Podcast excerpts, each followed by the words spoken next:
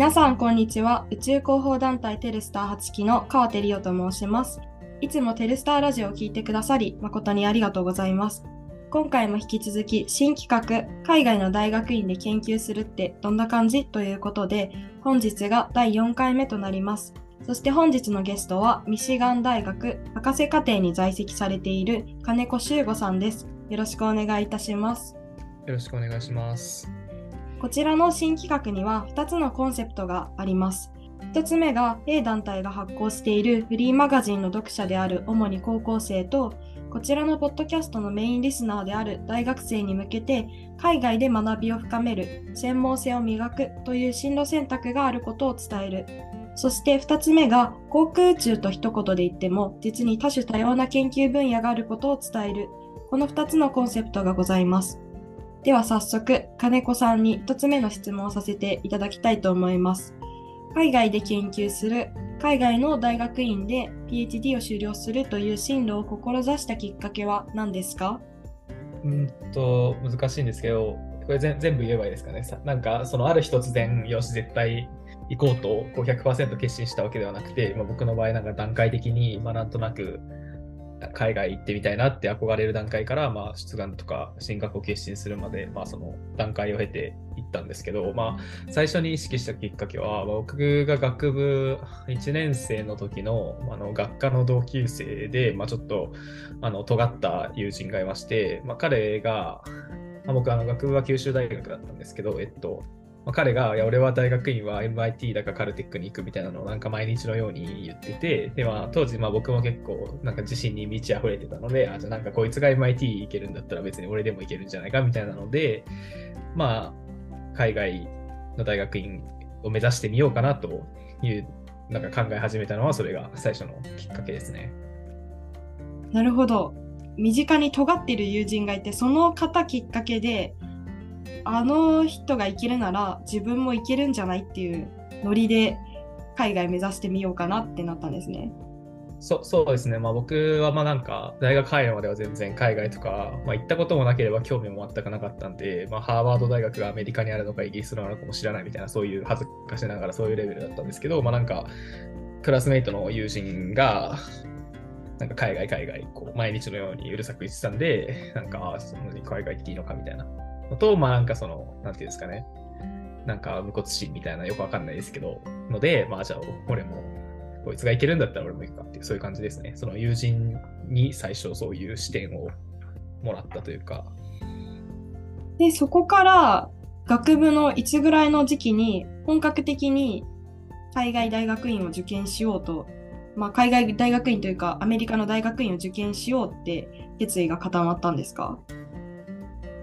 とそれで、まあ、その後でもまあ海外行くって言っても、まあ、なんか例えば PhD で行ったら少なくとも5年は海外にいるわけですし、まあなんか自分全然英語が得意とかそういう自覚もなかったので、まあ、果たして本当にまずまず本当に海外に行けるんだろうかっていうのと海外に行って生きていけるんだろうかみたいなのがまあすごい不安で仕方なかったので僕はそれでなんか最初にそのまあなんていうんですかね様子見みたいなのを兼ねてあの学部3年で交換留学、アメリカに、これも同じミシガン大学に1年行ったんですよね。で、その交換留学中に、まあ、すごいこっちの環境が気に入って、もうそこでその海外の大学院に出願して進学しようっていうのは、その交換留学中に決意しましたね。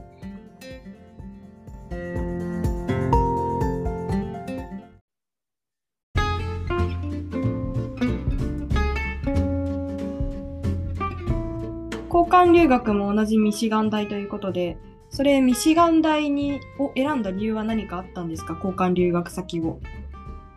なんかあの九州大学から行ける、まあ、まず、まあ、航空宇宙なんでやっぱまずアメリカだろうってことでアメリカの大学に絞ってであの交換留学ってその大学と大学の連携で全部決まってて、まあ、授業料が免除になるとかそういうベネフィットがあるので、まあ、九州大学からアメリカ九州大学から交換留学で行けるアメリカの大学がな何個かななんか10個ぐらいあった気がするんですけど、まあ、単純にその中で一番航空宇宙の分野で強いのがミシガンだったっていう理由ですね。交換留学は1年休学されて行かれたんですか？厳密には休学じゃないんですけど、まあ、結果的に1年留年したので、まあ、そんな感じですね。えーと、交換留学中は普通にミシガン大学に通って現地の学生と同じように授業を取ってそうそうですね。その時は授業だけを取っていたのかそれとも何ですかねその後の大学院進学を見据えて例えばちょっとどこかの研究室にお邪魔して研究経験を積ませていただくということもあったんですか？えっと、まあ、授業は結構がっつり取ってて、で、最初のセメスターはプラスで、なんかこの、こっちの大学って日本の大学に比べて、その、学生の、なんていうんですかね、工学的な、えっと、課外活動っていうのがすごい盛んで、例えばロボコンとか鳥人間みたいな、ああいうのが、まあ、すごい盛んでチーム数も多く、かつ、まあ、ファンディングも日本の学生団体とは桁が多分2つか3つ違うというレベルでドバドバ出てたので、それに憧れて、最初のセメスターはこのミシガン大学でなんかロケットを作りますみたいなチームに 入ったんですけど、まあ名簿上は入ったんですけど、ほぼ何もせずに、まあなんか終わって、で、次のセメスターはこっちのなんか教授に1人お願いして、そうですね、まあ、大学院進学を見据える、かつ、まあ、コネクション作る、かつ、まあ、ちょっとしたレジュメにかけるような実績を増やすというのを目的に、そうですね、研究をの真似事みたいなのをちょっとやらせてもらってました。その研究室では具体的にどのようなタスクをやらせていただいたんですか？その研究室は、えっと、まず大きなその研究テーマは、えっと、エール高高度をなんかすごいゆっくりソーラーあの太陽光で発電し発電しつつゆっくりこう飛んで、まあ、人工衛星を置き換えようみたいなそういうドローンの開発があって、まあ、要するに高高度をそのゆっくり飛べばエネルギー消費はすごい少なくて済むと。で、その飛行機を飛ばすために必要なエネルギー消費よりより大きな量の太陽光発電っていうのを得られれば、まあ、理論上は無限にこう上空を飛ばし続けられるので、まあ、人工衛星でやってるようなことをすごい高度30キロぐらいを飛ぶようなドローンで置き換えられますみたいなそういう、まあ、まだ実用化とかには行ってないんですけどそういうのがのを研究してるテーマの、まあ、下っ端の下っ端に入れてもらってで、まあ、具体的にやってたのは、まあ、なんかいろんな雑用等、まあ、例えば実験するんでこのカーボンのプレートに穴開けてとか組み立ててとか掃除してみたいな、まあ、そうそういうなんていうんですか、まあ、基本雑用と、まあ、あと、えその研究室がそのドローンの実験用のその実機をもつく持っててで、それのあの振動試験とかをして、で振動試験とあの数値解析のそういうこんな細かい話でいいんですかね。振動試験とその数値解析モデルの結果を、まあ、やっぱり数値解析もモデルと実験って絶対食い違うじゃないですか。で、そのモデルを実験結果をこう再現するようにこうチューニングするみたいな、そういうテーマを、まあ、一応与えられてはいました。ということは金子さんのタスクとしてはそのモデルができるだけその実試験と一致するようになんかどこかモデルので改善できるところはないかを探す。そそうですね、まあ、それをなんかできるだけ自動でやろうっていうので、まあ、例えばモデルって言っても例えば飛行機の重さ5キロです。例えば飛行機のこのパーツの、このパーツの重さ5キロですみたいなやつでも実際に測ったら4.9キロかもしれないし、例えばあの合成とかそういう材料のその、なんていうんですかね、性質が若干違うかもしれないしみたいな、そういう、まあ、いろんなパラメーターがあって、そういうなんか実験に一番、実験というか実機に一番近いパラメーターを、まあ、自動でコンピューターが自動で見つけられるようなそのプログラムを書こうみたいなのがテーマでしたね。全然うまくはいきませんでした。ちなみにそもそもそちらの研究室を選んだ理由としてはドローンの研究開発とかにもともと興味があったんですか？それはなんかドローンに特別興味があったというわけではないんですけど、まあなんか当時は流体力学とか構造力学とかその辺の分野がすごい一番好きで、まあそういうのに携わる、そういうのを密接にやってる研究室だったっていうのと、あとそこのなんか教授の授業をその前のセメスターにとって、まあちょっとまあ、顔と名前ぐらいは知ってるみたいな、あっちが僕の顔と名前知ったかわかんないですけど、まあ、そういう状態だったので、コンタクトしたって感じですね。そんな難しいことは考えてませんでしたね。なるほど。交換留学中にやってたのは、まあ、ワンセメスターなんで半半年くらいされてたんですか、そちらの研究室で。その後夏もちょっと残って、まあ、研究やらせてもらったんで、まあ、6、7ヶ月くらいはやらせてもらってたことになるのかな。そうですね。ワンセメスタープラスアルファぐらいです。そもそもそちらの研究室に、まあ、入ってちょっとお手伝いさせてもらったその元々のきっかけが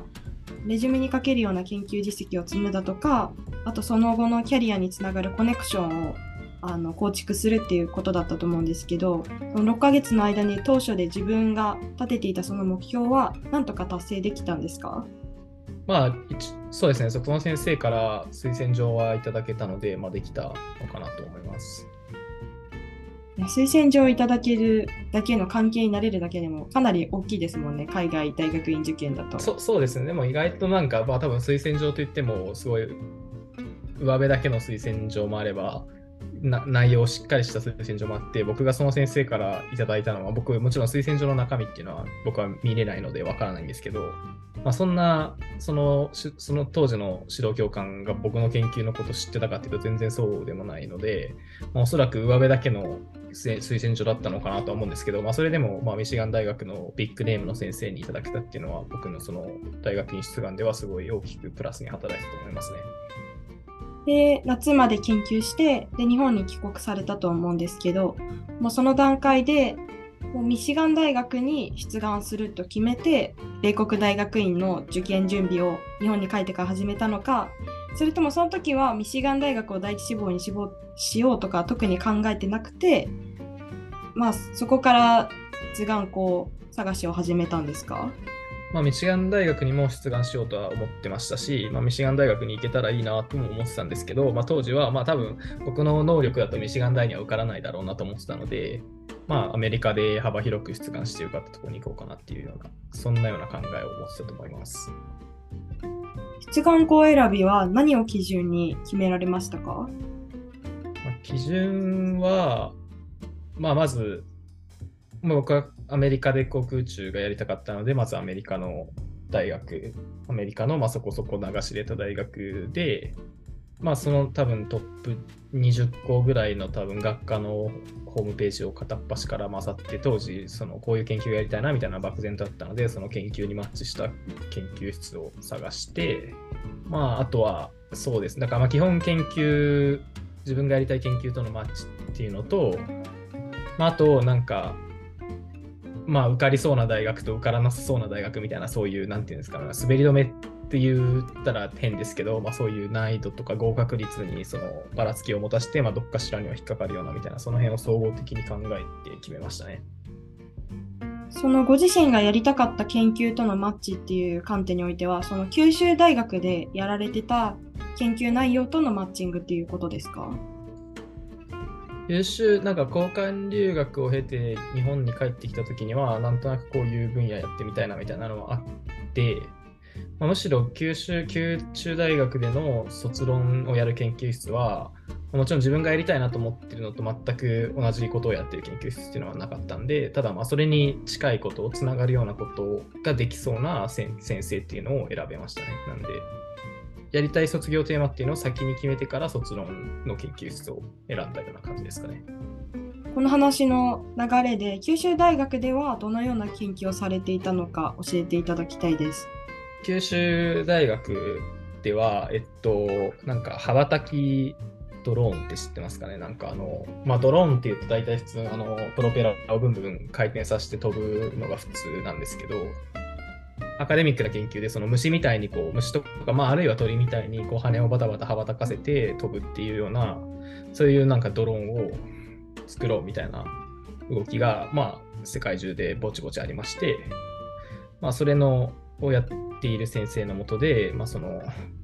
昆虫を模したそのドローンの羽を、まあ、どんぐらいの大きさの羽を、まあ、どういう感じに動かしたら、まあ、例えば一番その効率がよく飛行できるかみたいなのを、まあ、シミシミュレーションを使ってなんか探りましょうみたいなそういう研究やってましたね。あの昆虫っておっしゃいましたけどちなみにどの虫をの生態模写っていうかどの虫をモデルにして最初は、まあ、ミツバチをモデルにしてっていうのもまあなんかなんかそのなぜミツバチかっていうのは難しいな。なんか昆虫の中でも世の中に5万と昆虫がいる中でその僕はその航空宇宙工学側からその昆虫チックなドローンを作るみたいな研究だったをやってたんですけど、まあ、その生物学の人たちも、まあ、昆虫がいとか鳥がいかにどういうふうに飛行してるかみたいな、昆虫はだからどのように羽を動かしてるのかみたいな、そういう研究をしてる人っていうのは多分いっぱいいて、で、ミツバチっていうのは、その昆虫の中でも、その、確か、ケンブリッジ大学かなんかのすごい有名な教授がすごいミツバチをあの風洞に入れてたくさんデータを取ってすごいいい論文があったんでそのミツバチの羽の動かし方みたいなのはすごいいろんなデータがあったんで、まあ、それを参考にスタートできるよねみたいなのがあったんで最初はミツバチ。最初というかずっとずっとミツバチかな。ベースはミツバチでしたね。ただそこまでそうですね。別に見た目とか大きさまでミツバチに見せようというわけではなくて、ただまあ、あくまで昆虫のように羽ばたくってだけですから、すごいミツバチに対してスペシフィックってわけではなかったですけど。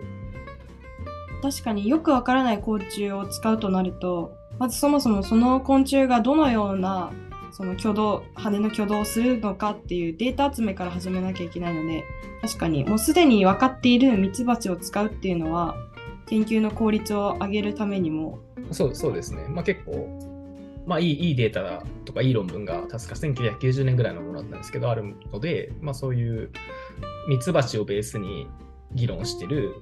論文とかもまあ多かったので、まあ、ミツバチっていうのは多分そのメイン、昆虫の中で多分メインストリームなのかなとは思いました。ありがとうございます。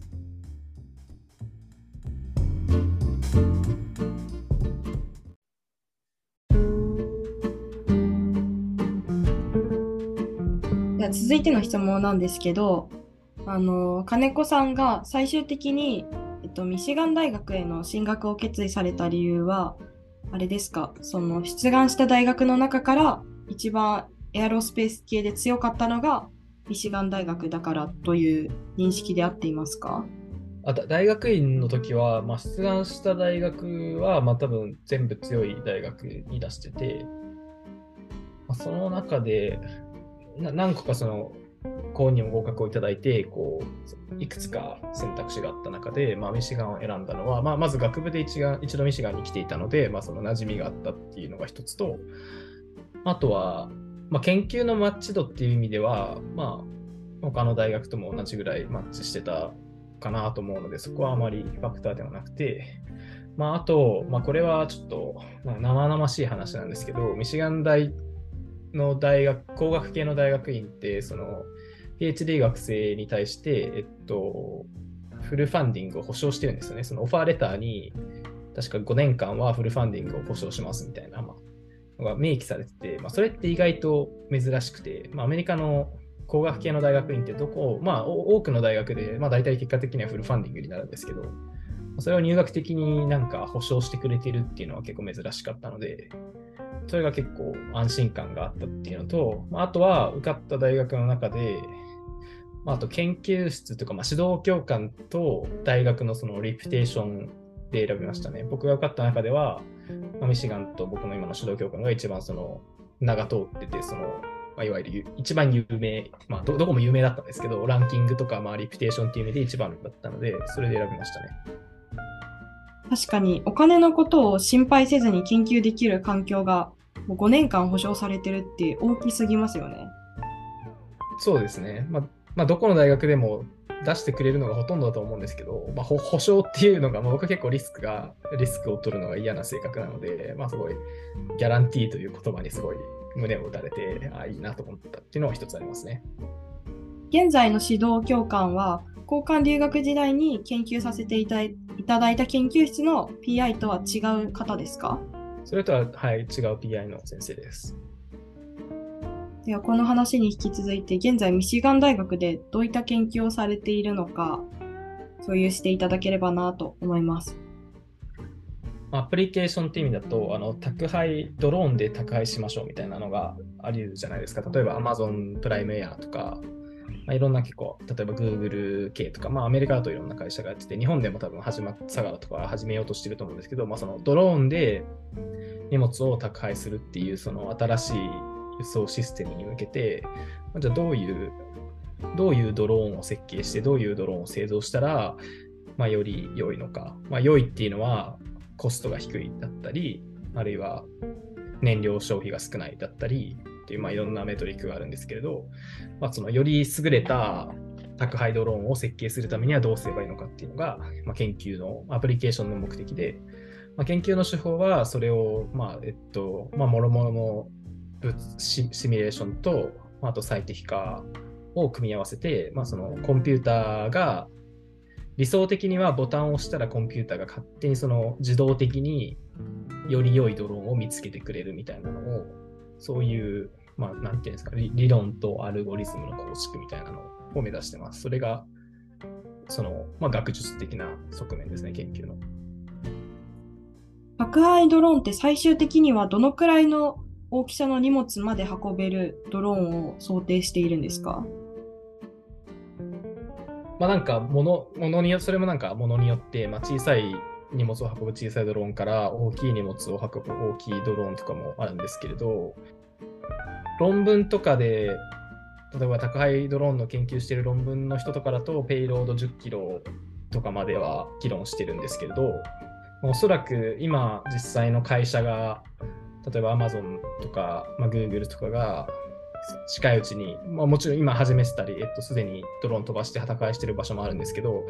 今だと10キロは多分かなり多すぎるなという感じで、まあ、1キロ、2キロ、せいぜい1キロ、2キロぐらいのペイロードから始めて、まあ、最終的には多分10キロぐらいまで広げていきたいと思ってるんじゃないかなと思っています。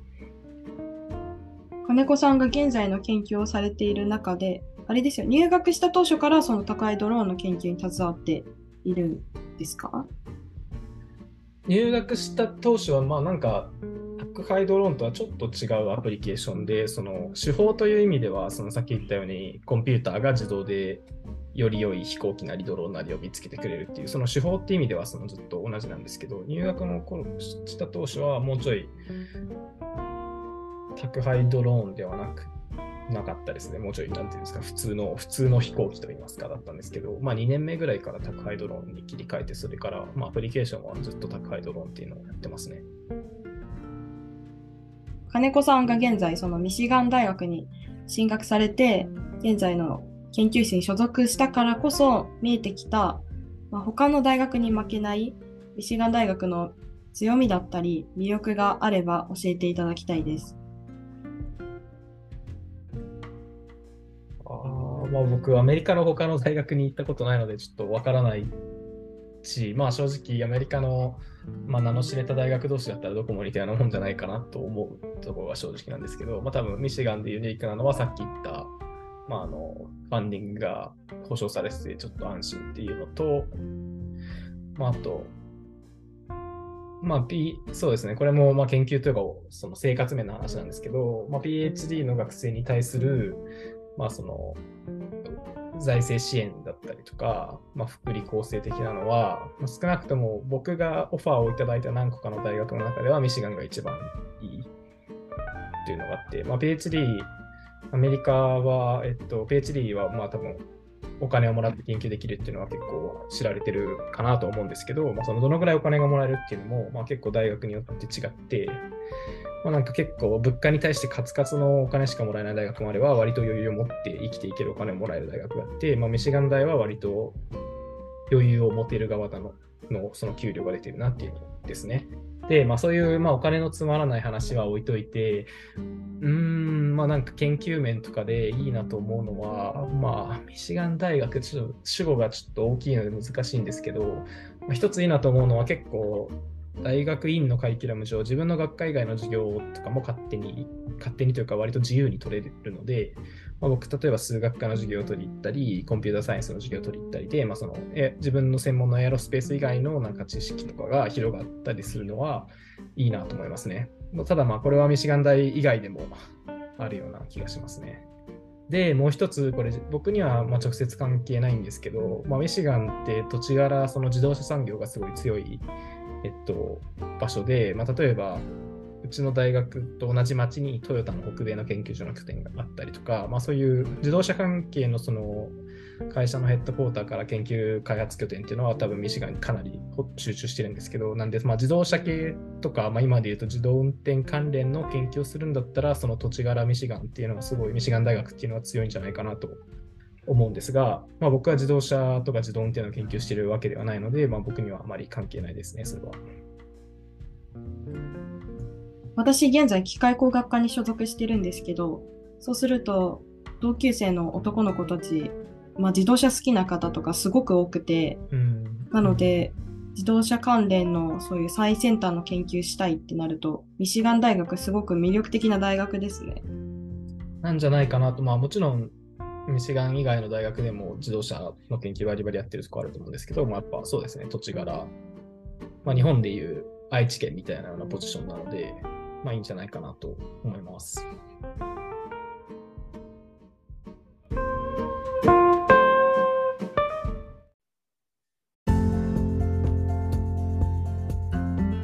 先ほどの現在の研究についてはお話ししてくださった通りだと思うんですけど今後の展望といいますかそれは研究内容でもいいですしそれともその金子さんの今後のキャリアでもいいんですけど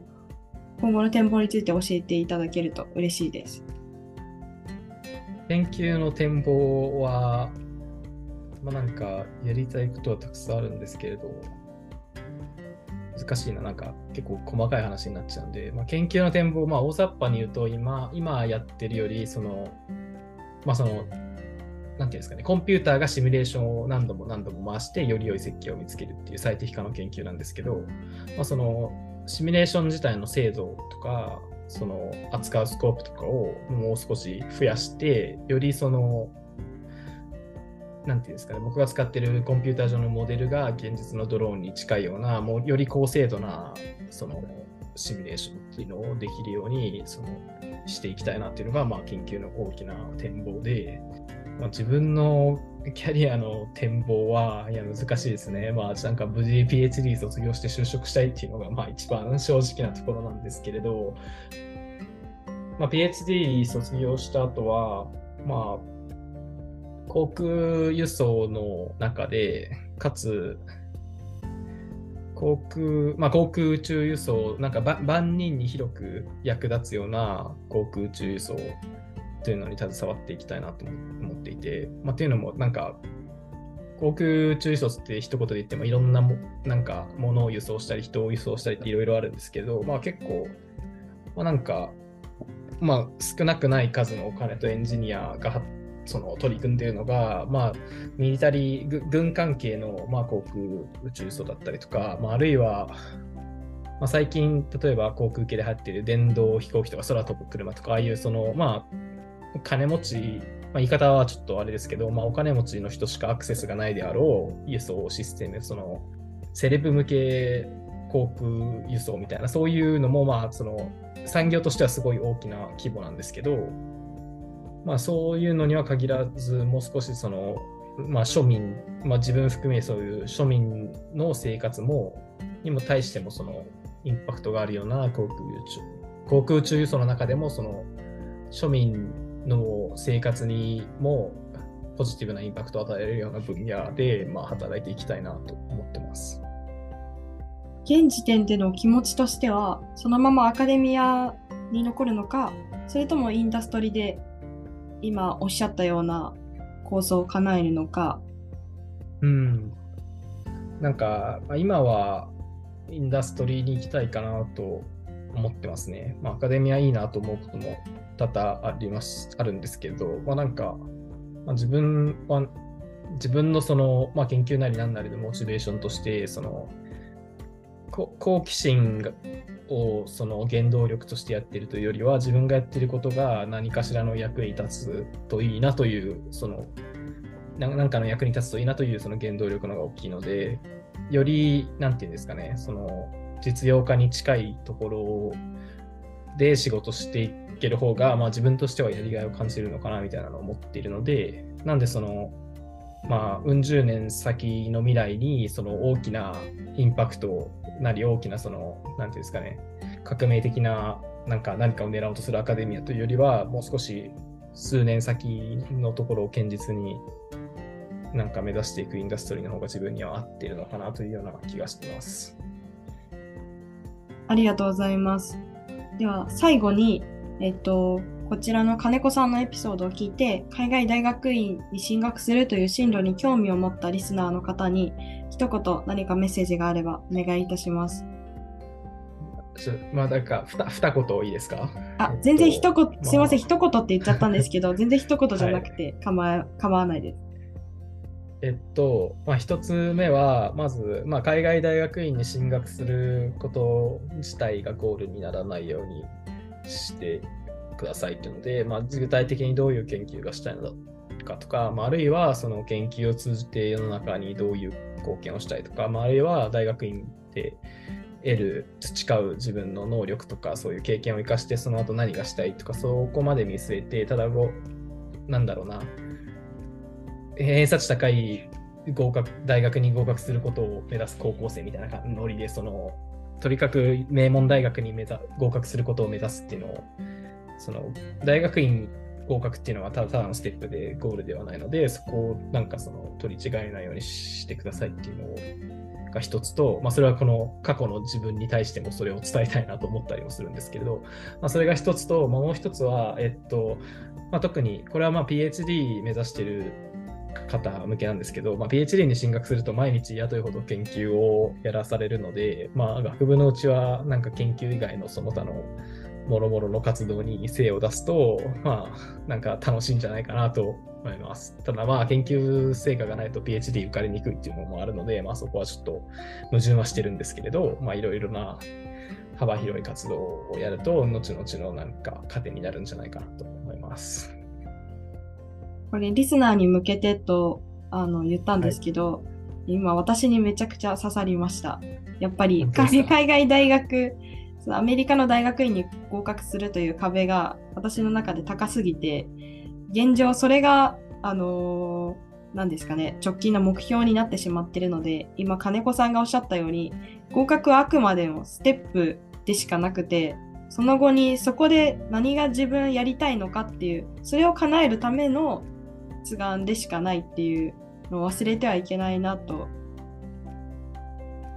まあ、ただ、でも僕もまあ今だからこう偉そうに言ってるんですけど、まあ当時はそれこそ目先の TOEFL で点を取ることとかで本当に精一杯で、まあそんな余裕はなかっ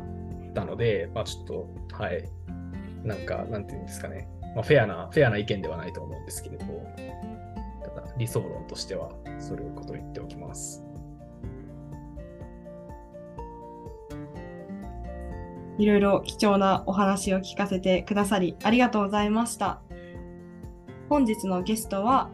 ミシガン大学で博士課程に在籍されている金子修吾さんでした。ありがとうございました。ありがとうございました。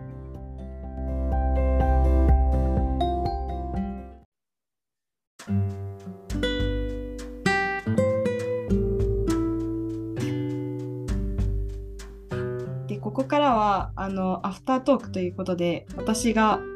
途中で聞きたかったけど聞くのを忘れてしまった系のあ、なるほど。質問なんですけどまずミシガン大学で言うとミシガン大学では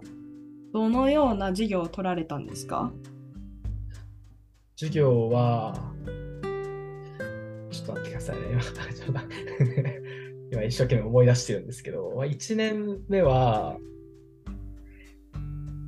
まあ、僕、入学時は、まあなんか、まず僕の研究室が、その、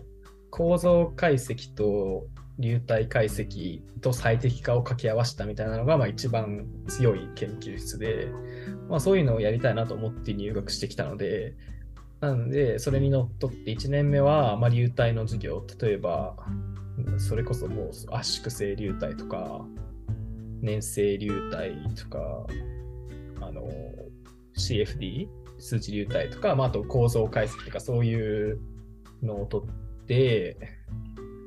まあ、で結果的に研究ではちょっと違うことをやることになったんで、1年目の時の授業はあまり研究には役に立ってないんですけど、まあ、それは置いといて、まあ、あと、プラスで取ったのは、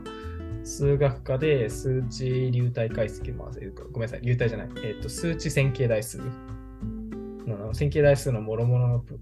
もの、もろもろの問題、例えば固有値問題にしろ、ただのその、あの、線形 AX イコール B を解くにしろ、ああいうのをどう、いかに数数値的にコンピューターで解くかみたいな授業と、まあ、あとはなんか、これは最近だと、まあ、流行りにのっとってあの、コンピューターサイエンス学科の machine learning の授業を取ってみたり、あと、もうちょい制御っぽい授業も取ってみたり、あと、まあ、今学期はコンピューターサイエンスの並列計算の授業を取ってみたり、あと、オペレーションズリサーチって学科で線形計画法っていうまあ最適化の一種を取ってみたり、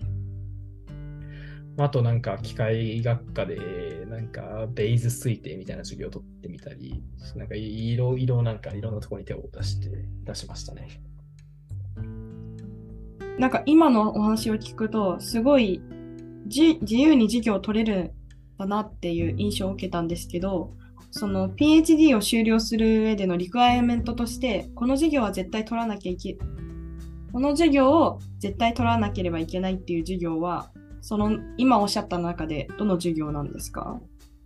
なんか、まずうちの学科は、もうこれちょっとあの細かすぎたら後でカットしていただければいいと思うんですけど、まあ、うちの学科は授業の要求がかなり少なくて、授業6つでいいんですよね、PhD のためには。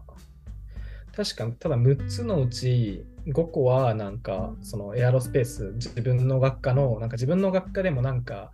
なんかコア科目とコアじゃない科目みたいなのがなんかこう割合があって、だから絶対この授業っていうのはないんですけど、なんかこの重要な科目群から何個取ってねみたいな要求があって、まあ、それは結構、まあようんまあ、割となんか時代遅れな設定をされてる感じがあるので、それこそ、さっき言った年生流体とか粛清流体みたいな、すごいクラシックなところはそのコア科目で、で、それは取らなきゃいけなかった授業で、まあ、かつ、まあ、あの、クオールとかプレリムって聞いたことあるとは思うんですけど、多分、えっと、そういう、まあなんか、博士の途中で、なんか、人を振り落とす残酷な試験があるんですけど、まあ、その試験のためにもこの授業を取りなさいみたいな要求があったんで、そうですね、だから取らなきゃいけなかったのは、僕の場合、だから流体とか構造で、まあ確か5個ぐらい取ったんですけど、その辺はまあ多分取らなきゃいけなかった感じですね。まあ、ただ、そういうんじゃなくて、例えば僕の場合、制御を5個取るとかもできたんですけど、まあ、僕のバックグラウンドと研究室のバックグラウンド的には、まあ、流体と構造だったので、そこを取ったって感じで、まあ、その後のさっき言った machine learning だかなんだかっていうのは、まあ、オプショナルで、なんか取らなくても全然いいんですけど、なんとなく僕が取ってるってだけですね。アメリカの大学院の授業というと、課題の量がえげつないっていう話を、うん。たくさん聞くんですけど、うん、実際に金子さんどうでしたか？あ、まあでも交換留学中に、あ、交換留学経験されたってことなので、アメリカの大学のえげつない課題の量っていうのは、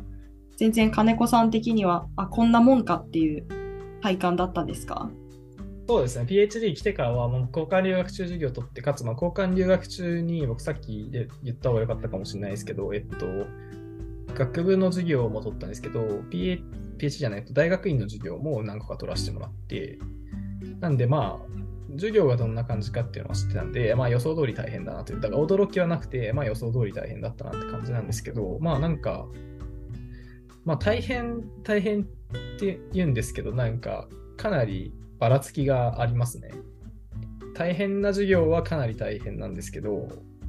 なんか大変じゃない、まあ、日本でいう落胆的なそういうのもあったりして、まあ、ただ、まあ、全般的に言ったら、まあ、僕が九州大学で受けた授業よりは宿題多いんですけど、まあ、結構ばらつきはありますね、その課題の多さとか少なさに。そのばらつきで言うと、金子さんが履修された授業の中で、一番課題が重かった授業は何だった何でしたか？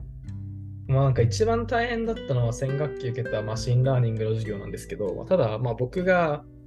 僕は別に CS のバックグラウンド全然ないくて CS の授業を受けたから大変だったっていう、そそういうのももちろんあるんですけど、まあ多分 CS のマシンラーニングの授業は結構重くて、まあ、宿題が多くて、まあでも僕以外に対しても多分みんなにとって多かったようで、その、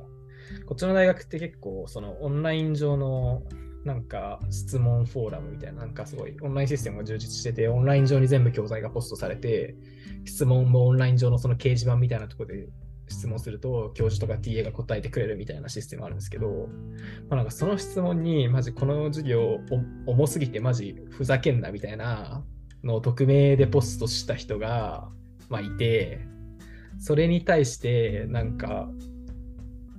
いいねみたいなのが100件ぐらいついてて、あと、なんか、あとそれ、それのなんかそのスレッドに、めちゃめちゃ面白かったんですけど、なんかいかにこの授業が重いか、なんか、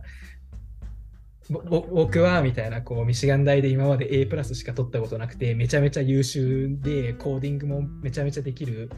トップ学部トップトップ層の学生生徒の一人なのに、まあ、今まで取った授業の10倍ぐらいこの授業に時間かかってるみたいなだからおかしいみたいなその一見合理的に見えるようなその授業が重いからなんとかしろみたいなのをその長文スレッドがすごいバーって続いてあなんか面白いなと思ったんですけど、なんかそそそんな長文書く暇あったら宿題やった方がいいんじゃないかなと僕は思うんですけど、まあ、そういうのもあって、ごめんなさい、話がそれてしまったんですけど、まあそうですね、 machine learning が重かったかなと。うちの学科の授業だと、数値流体力学、CFD の授業が結構重くて、まあなんか、まあ原始的な数値流体の、数値流体の話してもあれですけど、まあなんか、ソルバを、まあ、スクラッチから書くみたいな授業だったので、まあ、結構大変ではあったんですけど、まあ、ただ、まあ、結構サポートが、教授とか TA のサポートがすごいしっかりしてるので、多分できないってことはないですね。ただただ、ただただ時間がかかる。まあなんか言い方が悪いですけど、なんか計算ドリルとかってあるじゃないですか、小学校の。なんか計算ドリルの大学院版をやらされてるような気分になることも多々あって、なんかすごい時間はかかるんですけど、じゃあ果たしてこれをやることにその、なんか意味があるのだろうかみたいな、なんかあんま意味ないよねみたいな、ただただ電卓を叩くだけの宿題だよねみたいな、ただ10時間かかりますみたいな、そういうのも結構あったりするんで、ありましたね。まあ、時間がかかるのは間違いないですね。いい宿題とは限らないんですけどね、それが。今おっしゃった計算ドリルの大学院版というのですごいなんかストンと落ちてきました自分の中でそうですね物量物量攻めみたいな感じのいいい授業も時間かかるけどすごいためになるすごい考えさせられるいい宿題もあるんですけど、まあ、ただただなんかその物量を押し付けるみたいな宿題も結構多い印象があります先ほどのお話でちらっと出てたそのプレリムとかクオールの話でミシガン大のその航空中学科だとのクオールについて教えてくださいっていうのが次の質問です。えっと、僕の大学の、まあ、なんか僕の大学は qual じゃなくて prelim って言ってるんですけど、まあ多分どこも一緒で、えっとまあシステムは、僕の時は、まあ、授業を受けた5科目について、まあなんか1科目30分で、まあ、教授とその oral のなんか質問をして、だから、教授がなんか問題を持ってきて、僕にボンと見せて、あのコロナでオンラインだったんですけど、 Zoom 越しにこうボンとこう screen share で問題を見せて、じゃあこれを解けみたいな言われて、で、問題自体はなんか、まあ、割と日本の理工の大学でよく見るような期末試験みたいな、ああいうもうただ解くような問題を、まあもうちょっと、ちょっと一般的にしたかなみたいなので、じゃあ、じゃあはい解きますとか言って、じゃあまずじゃあナビエストークス方程式から入って、みたいな。で、こういう過程を置いて、このこう、こう消して、なんかこう簡単にして解けますみたいなことを言ってると、なんで、なんでその、その過程を使えるのとか、なんか、なんかすごい、まあ、すごい横からなんかいろんなツッコミが入って、ツッコミに対して、あこれはこれはこうだからこんな感じで、こういう、こういう状況だからこういう過程が起きて、この過程はバリッドなんです、みたいなことを言いつつ、まあなんか解いてみたいなのを5科目やるって感じでしたね。30分かける5なんで、まあそんな、そんな多くないんですけど、うちの学科というか多分航空宇宙は全般的に多分アメリカのなんか今よくも悪くも伝統なんですよこのプレリムとかクオールってあのどのどの分野でもただそんなその生徒を目の前でそのなんか微分方程式解かせて意味があるのかみたいなところは多分議論になってて、うちの学科含め多分全米的に。最近もっと、例えば研究についてのプレゼンをして、それを元に評価するとか、そういうなんか、より多分、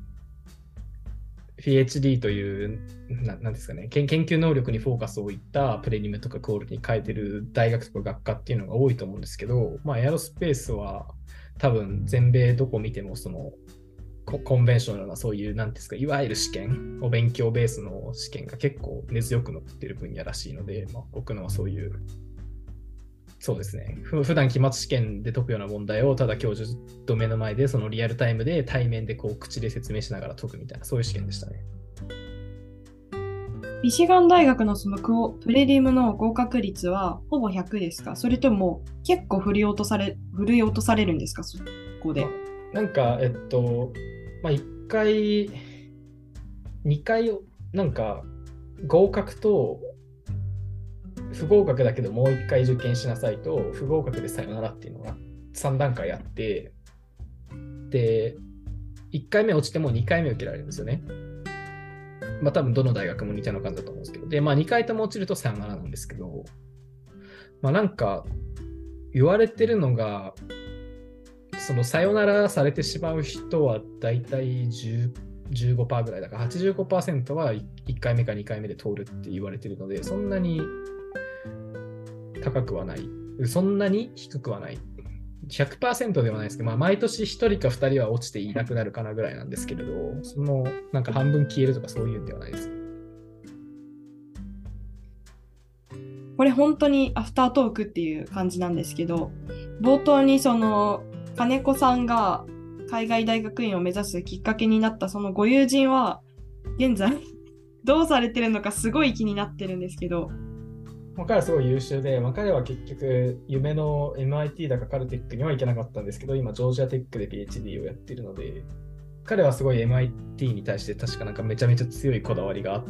たんですけど、まあ、僕から見たら MIT もジョージアテックもどっちも同じだよねって感じなので、まあ、すごいはい、ちゃんちゃんと、ちゃんと夢を叶えてるなと思いました。その方とは定期的にこう連絡を取り合ったりするんですか？近況報告というか。はい。そのなんか、まあ、しょっちゅうってわけではないですけど、今でも連絡は取って。ジョージアテックで言うと私、何ですかね、これもまた、多分バイアスがかった噂だと思うんですけど、ジョージアテックってすごいコンペティティブな雰囲気がある大学だって聞いたんですけど、ま彼と近況報告する中でなんか感じますか？そのミシガン大とジョージアテックの大学の中カルチャーの違いというか。うん、多分まあそこまで詳しい話は聞いてないですけど、まあ多分それこそさっき言ったプレリムとかは間違いなくジョージアテックの方が厳しいですし、なんか、ジョージアテックって多分、今もそうかわかんないですけど、ファンディングなしの PhD オファーとかを出したりするらしいので、多分そうなんじゃないかなというのは、割と、はい。いや、ジョージアテックって厳しそうだよね、みたいな。まあ、周りのミシガンの友人とかとも話してても、いや、ジョージアテックって厳しそうだよね、みたいな話は時々出るので、まあなんかそ、そそういう、そういう印象は僕もあります。ジョージアテックは厳しいところっていう印象はありますね。ファンディングなしの PhD オファーってあるんですか？それってどうやって学生やりくりしていくんですか？だからなんか よくわかんないんですけど、まあ、自腹で来いってこと。自腹で来て、まあなんか優秀だったら途中からファンディング出してやるよみたいな、そういうスタンスなのかなとか思ってるんですけど、ただ、うん、僕が出願した時はそういうのもあるみたいな、確か感じだったんですけど、まあ今どうかちょっともう何年も、3年か4年ぐらい前なので僕が出願したのは古い情報かもしれないんですけど、なんかそういう噂を聞きましたね。ファンディングなしというか指導教官が決まってない PhD のオファーとか。あれですよね、あと1点確認なんですけど、ミシガン大はラボローテーションとかなくて、もう出願の段階で私はこの先生のもとで働きたい。で、その合格したら無事にその先生のもとで研究できるっていうことですね。そうですね。うちの、うちの学科はそうですね。あの、オファーレターに指導教官っていうのが書いてあるので、そういう決まりですね。金子さんが今、あ学部時代の気持ちになるって言ったらすごい難しいと思うんですけど、もし学部生で自分が海外大学院を目指していて、当時こういう情報を聞けたらよかったなっていう情報って何かありますか？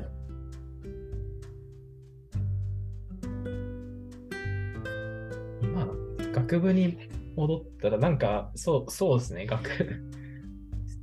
えっと、僕はまあ学部出てからストレートで PhD に来たわけなんですけれど、まあ結構、まあ多数ではないんですけど、まあインダストリーで何年か働いてから PhD 戻ってきました。あ、そういう選択肢も、まあ、当時もあるとは知ってたんですけど、もうちょいそういう選択肢を現実的に考えてもよかったかなっていうのが一つと、まあ、あと、まあ、なんか、アメリカでインダス、例えば PhD 卒業後、あるいはマスター卒業後にインダストリー就職したいときに、まあなんかインターンシップ経験っていうのが大事らしいんですけど、まあなんか大学、エアロスペースだと大学院在籍中にインターンシップする機会って意外とそこまで多くなくて、まあなんか、大 PhD 留学といえばインターンシップみたいな、なんかそうそういうなんか風潮が、例えばコンピューターサイエンスとかだとインターンシップの風潮めちゃめちゃ強いんですけど、まあエアロスペースだとそそうでもなくて、まあ、行く人もいるんですけど、行かない人も多くて、まあ、そういうことを考えると、もし将来的にアメリカのインダストリーとか考えてるんだったら、まあ、学部のうちにやっぱインターンシップの経験を進めると、なんかこっちの周りのアメリカ人とかカナダ人の学生は全員学部中にがっつり企業でインターンシップしてきてて、まあ、僕は、僕がしたインターンシップは、まあ、僕、とある重工会社で2週間のインターンシップする機会をいただいたんですけど、まあ、日本のインターンシップって、まあ、まあ、会社見学会じゃないですか。こっちのインターンシップとはやっぱ全然違うので、なんか、そうですね、今学部生に戻れるんだったら、多分ひと夏ぐらい使って、2、3ヶ月の長期インターン、ちゃんとしたエンジニアのインターンっていうのをしてから大学院に行きたかったなっていうのを思いますね。